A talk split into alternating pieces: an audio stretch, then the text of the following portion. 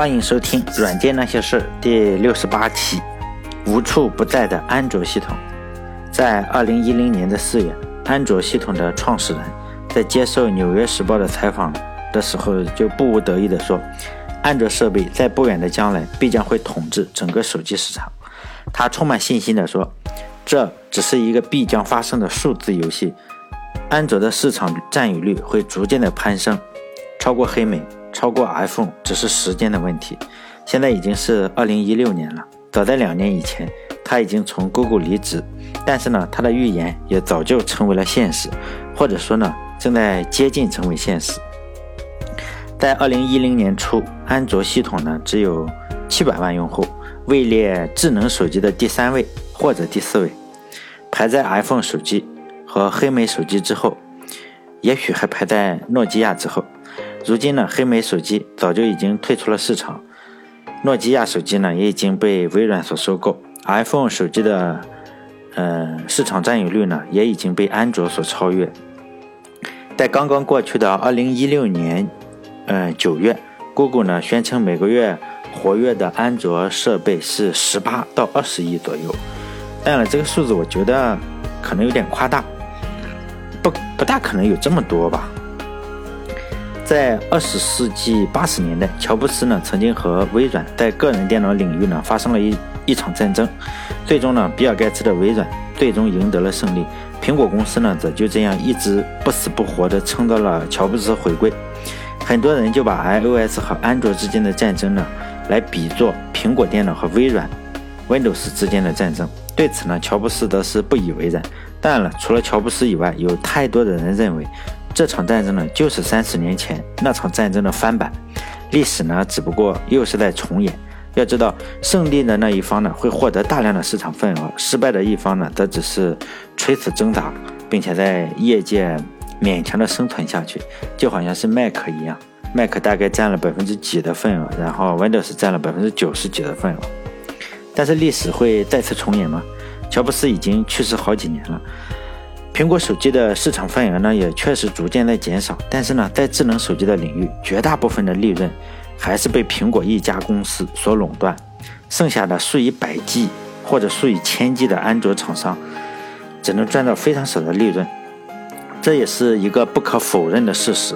每年呢，每个国家都会出现非常多一大批号称自己是苹果第二的公司，但是呢，至今还没有一家公司真正能把苹果踩在脚下。如果我们来复盘一下苹果公司发展的历史，就会发现乔布斯这个人呢，一贯都是这样。他有一个非常惊人的天赋，或者说，呃，是一个非常惹人讨厌的坏脾气。当然，有时候这个天赋和坏脾气，有时候两者是一回事。自从乔布斯一九七六年创建苹果公司，他关于技术的观点呢，也就一直也没有改变过。他认为呢，只有设计最佳。外观最漂亮的产品，才能最终的吸引消费者，并且呢，他认为只有他自己才知道什么东西才是最漂亮的。所以呢，苹果公司根本就不去做用户调查。如果用如果乔布斯去做用户调查呢，他就每天对着镜子问问自己，哎，只采访一个用户调查就行了，就是他自己。他控制了整个的用户体验、软件、硬件以及用户所要访问的那些内容。所以呢，苹果公司的呃苹果手机一出来，基本上所有的智能手机都是长成了苹果手机的样子。让我们如果再回到三十年前苹果和微软的那场战争，呃，主要是让我来装模作样的分析一下当年这个微软是怎么成功的，以及当年苹果又是怎么失败的。但是在我写这个写到这里的时候，我就有点不舒服了，因为，呃，这场战争的成败啊，往往不是，嗯，往往都是分析不出来的，不只是这场。包括所有的战争的成败，其实往往都是你没法分析的。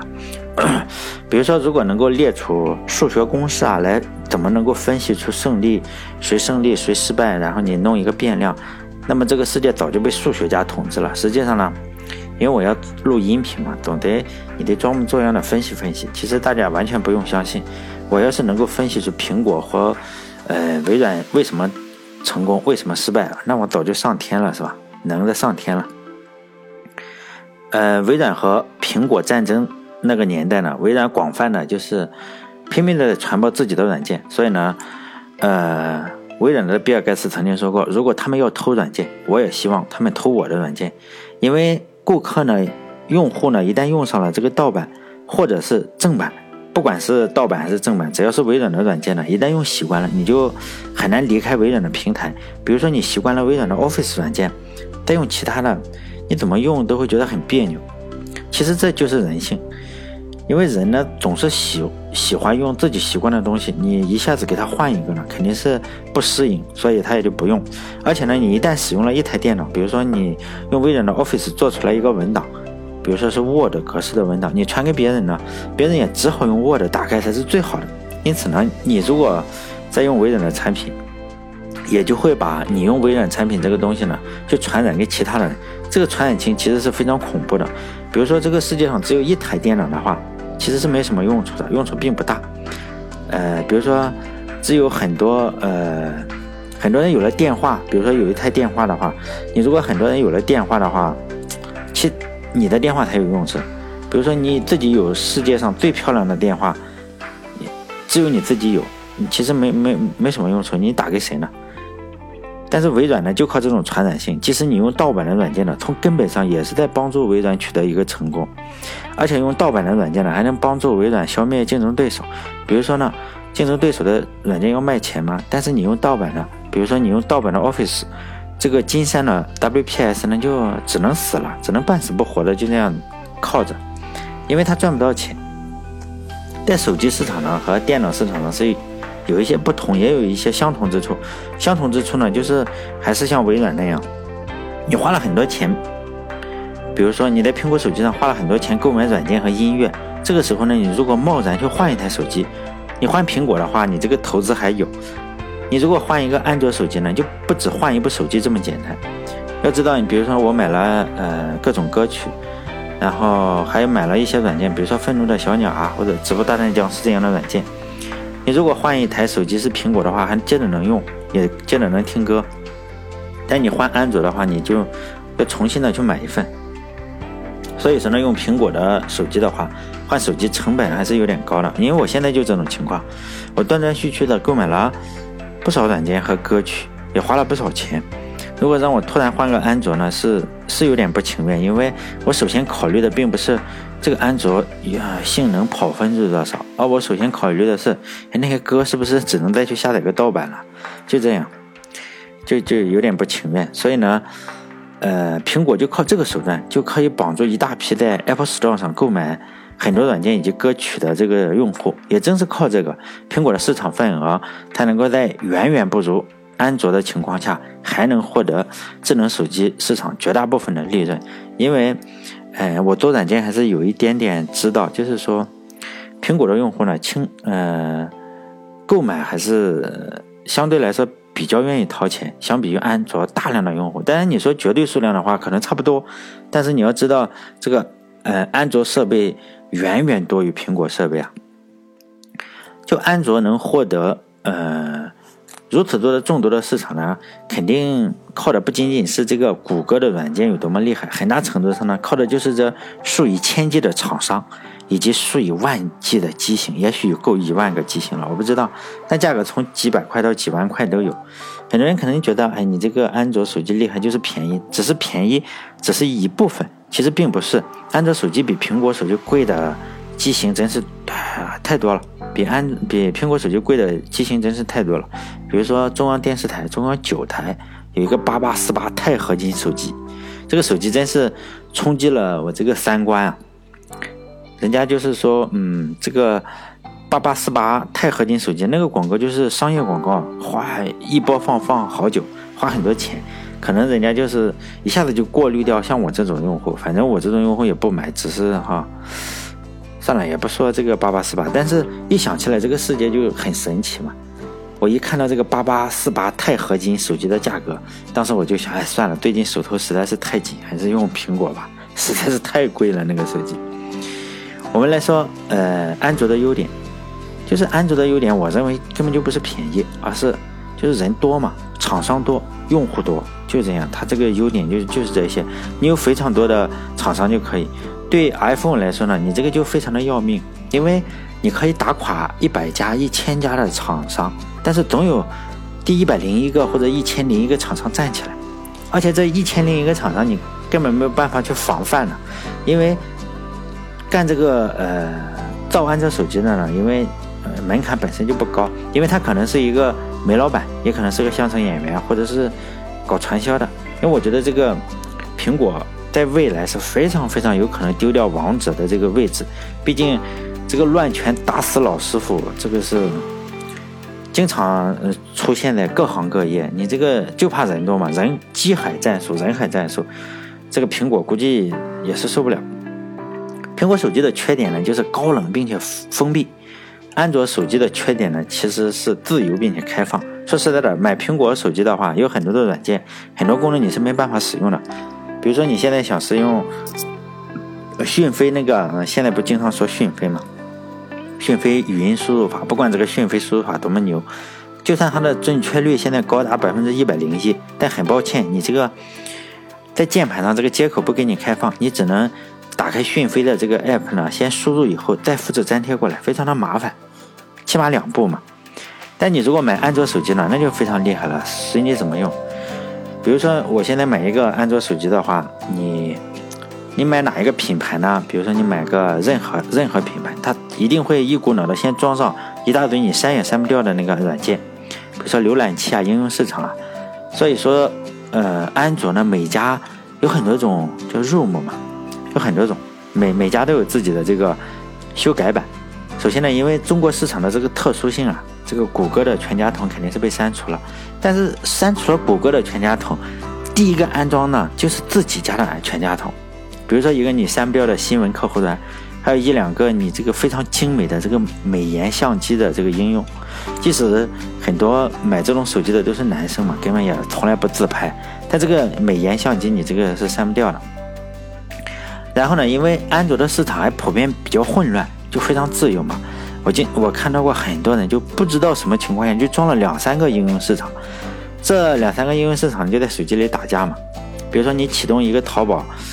有可能就唤醒五六个相关的呃 app，五六个你一启动，哎，那五六个火了。如果你不小心装了个三六零的浏览器呢，一会儿你手机里可能买一送一嘛，又装了个三六零手机管家。但是呢，大部分用户并不是手机高手，他也不懂什么权限。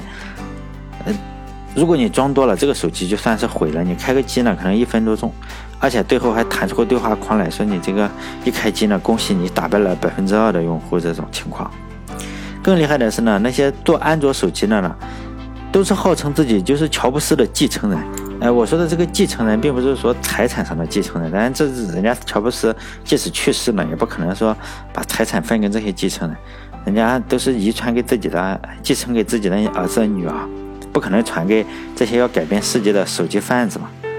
人家乔布斯不可能说是因为你说你是继承人，演讲的时候穿个黑毛衣，用相同的 keynote 就给你分财产，这也不可能。我说的这里的继承人，就是说精神上的继承人，就是说，哎，觉得我这个最像乔布斯，就这样。哎呀，这就是现在中国一些安卓手机的这个状况。就现在呢，整个安卓手机基本上已经可以算是占领市场了，百分之七八十了，随处可见。不过呢，真希望我的希望是，第一呢是希望苹果手机能便宜一些，第二呢就是希望有一天普通用户，我说的普通用户就是说那些不懂大数据，也不懂互联网加，也不懂怎么 root，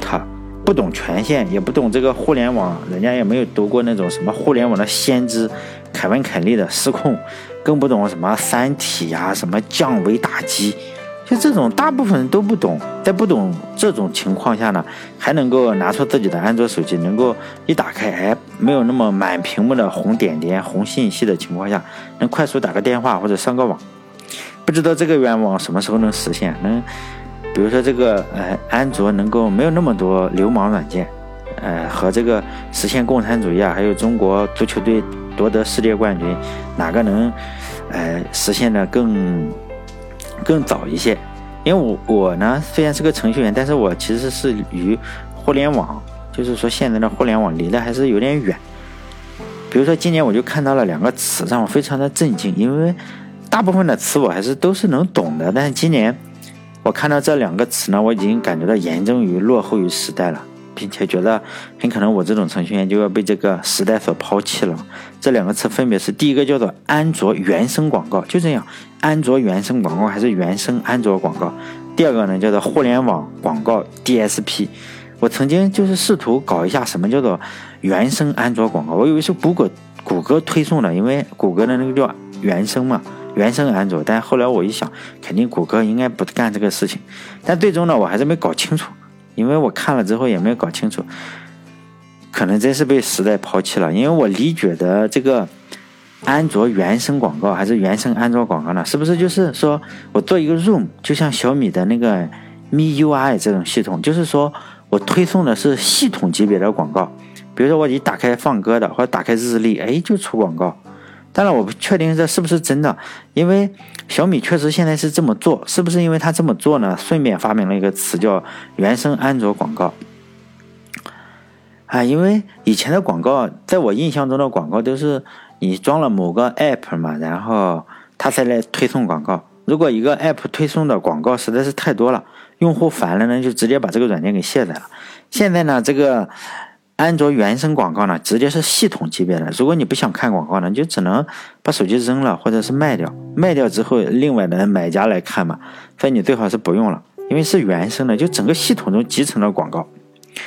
其实呢，这个安卓或者 iOS 最终谁赢得市场呢？我觉得最终的意义并不是特别大，因为我个人觉得呢，手机呢，最终就像是马车一样，最终会被一个更高、更高级的东西来取代。所以说呢，马在马车的年代，你说哪个马车？如果马车那个年代有品牌的话，如果那时候品牌还打架的话，其实哪个马车的品牌最终赢得胜利，意义并不是特别重大，因为汽车会代替掉整个马车行业。我也认为手机呢，将来也会被某个更高级的东西代替掉，不管是安卓赢还是 iOS 赢呢，并不影响大局，因为它还是被弱化掉。就像是马车一样，你哪个牌子赢了，反正大家都不开马车了。所以呢，我觉得如果仅仅是手机的话，不管是安卓赢还是 iOS 赢，最终呢，大家不用手机了。只是呢，我以个人角度来说，我还是不希望最终赢得市场的那个家伙就肆无忌惮的推广告。比如说这个，如果我理解的没错的话，就是那个原生广告啊，原生。叫安原生广告，真的就叫这个名字，很奇怪。原生广告，第二个叫互联网广告 DSP，就是说呢，你不能说你在系统级别上去推送这种恶心人的广告嘛。在最后再讲一点，其实我一直在思考一个问题：为什么在中国好好的一个软件，刚开始做着做着，或者做发烧，或者做情怀，为什么做着做着，一一个看起来比较有情怀，或者是比较哎讲技术的软件？慢慢做着做着就做成流氓了，因为中国有句话叫做“人为财死，鸟为食亡”，可能是说你做这个流氓软件、流氓推送软件，或者把人家哎治病治治病的钱哎骗过去，可能赚钱最快。但是呢，在这个世界上，同样是在我们这个地球上，有很多的是人是不做这个流氓软件，也仍然是混的这个风生水起的公司仍然很多。比如说谷歌啊，他没有做流氓软件吧？比如说微软，我们也也没有觉得他做一个流氓软件来给你拼命推广告吧？比如说还有那个 Red Hat，就红帽子公司，他也没有说以做流氓软件来起家吧？但是呢，他们仍然混得还不错。这种公司，就我思考了很多这种东西。后来我想到了中国古代嘛，有一本书叫《易经》，就很多人看这本书呢，就是为了算命，或者让自己这个哎。就是说趋吉避凶，最好呢能够推算出自己什么时候能大富大贵啊！我认为这也是人之常情，毕竟咱们每个人呢都希望自己能够大富大贵、一帆风顺的。比如说算个命什么的，哪天会有桃花运什么的。但是呢，这些吉凶祸福到底是从哪里来呢？在《易经》中呢有一句话说的特别好，我觉得咱们大家应该每个人都知道这一句，第一句嘛叫做“方以类聚，物以群分”。后来我们就觉得改了，叫“人以”。呃，人以类聚，物以群分吧。物以类聚，人以群分。哦，对，现在我们改了一下。但是呢，第二句话呢，呃，不知道的人应该是比较多。他就说呢，第二句话是这样，整体我连起来是说，方以类聚，物以群分，吉凶生矣。到底是什么意思呢？他就说呢，这个人的吉或者凶呢，都是从这个物以群分中生出来的。就是说呢，你自己是个什么样的人？你自己是个什么样的老板，你就会招什么样的项目经理。然后呢，你的这个 HR 呢就会投其所好，再招一些什么样的程序员。然后呢，软件就这样做出来了。你人也是这样嘛，你自己都是些什么样的朋友，这个吉或者凶都是从你这些朋友中生出来。我觉得这个道理大家应该都懂。比如说一个人吃喝嫖赌打麻将，你不可能是说他身边的朋友都是读书健身听音乐的。他肯定，他的朋友肯定也是吃喝嫖赌打麻将的。如果你一个人就是做流氓软件起家的，那么他这个环绕的他身边呢，都是肯定都是做流氓软件的朋友。即使他突然有一天良心发现他不做了，但是并不是所有的人都会良心发现，因此呢，他最终呢还是被拖着进去，被拖进去，咱们还是继续做流氓软件。这可能，如果从大的方面来说，我觉得这就是一个企业文化。比如说呢，我们还是说国外的公司，比如说现在这个索尼已经江河日下了，感觉总是要随时要倒闭的样子，做出来的一些破手机呢，大家也没什么人买。但是呢，如果有一天你告诉我说，哎，索尼做了一款手机，这个手机操作系统是弹出系统级别的广告，你打开个闹钟，哎，弹个广告；打开电话又给你弹个广告；打开音乐又整个广告，但我肯定还是不相信的。我觉得应该是中毒了。比如说现在这个任天堂公司也不行了，也不辉煌了，现在也做不出什么东西来。比如说他说，嗯，通过如果有人告诉我说这个任天堂已经转型了，开始为了这个游戏销量就做那种暴力血腥成人的游戏来增加销量。当然，这时候我还是第一选择还是不相信，因为我觉得像索尼啊、任天堂这样的公司，即使真的要死了。就是我们很很有可能像索尼这种公司，很有可能我们下一次听到他的消息，哎，就是说索尼公司倒闭了什么的。但是我觉得有些事情他们还是不肯做，这应该是个从上而下就有个节操的问题。我觉得在这呢，我们最后再来谈一下历史，就中国的一个国家，实际上的一个国家吧。其实在中国的历史上，但实际上连续给他写了两篇文章，这个很厉害。就秦国，秦朝。秦国的强大呢，我就自然也就不用我多说了。但是整个的秦国就弥漫着一股，即使他在最强大的时候，他还是弥漫着一股不正常的气氛。这个不正常的气氛就是什么？就是骗，所有的人都在骗。就秦国呢，是为了夺取天下，他当然他要统一六国嘛，最用的最多的方法就是骗，他三番五次的就骗周围的国家。尤其是楚国，按现在的观点，如果我们读过《史记》的话，看看，呃，为了统一六国使出的那些花招啊，真的是秦国的骗术，到现在都有人都都都实在是让人吃惊。比如说，他跟楚国说我们要和亲，哎，我把公主嫁给你，然后呢，楚国就相信了，就人家就开开城门就迎接公主，并且呢，这边王子、太子都准备好了要要结婚嘛，准备好酒席，准备好。张灯结彩的准备迎接新娘了，结果呢，你这个，哎，大张旗鼓的去，还有护卫队，结果呢，你这个军队就趁机的攻打人家，是不是道义上就不行啊？你即使打赢了，道义上也是不行的。其实我个人觉得，这是非常非常的低级了。结果呢，就是就这样，秦国就就靠这种方法，就很多时候就靠这种骗夺取天下了嘛。然后呢？夺得天下的这些人呢，也就是秦始皇身边，都是一些什么人呢？答案都是一群骗子。比如说李斯就是个骗子，赵高呢也是个骗子。呃，比如说最后赵高又把李斯杀了，当然都是通过骗。就这些人呢，呃，李斯骗了秦始皇，呃，秦始皇死了以后嘛，李斯骗他，然后赵高又骗李斯，然后呢，李斯呢又骗，呃，秦始皇的大儿子自杀了，然后。赵高又把秦始皇的小儿子给弄死了，然后呢，最后呢，秦始皇最后那一个哎末代的秦最后一个小王子，最后又把赵高杀了。就这样，骗子身边有骗子，流氓身边有流氓嘛。他们最终每个人都是在骗，就是说整个秦国，如果我们仔细看的话，你会发现这个情况，就流氓身边有流氓，流氓自然就是做流氓软件嘛。所以我觉得，如果这个国家，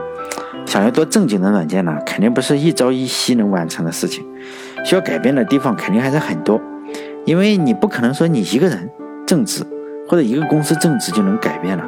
毕竟上梁不正下王下梁歪，上梁我们这里的上梁是不太正的，所以呢上梁不正下梁歪，所以呢，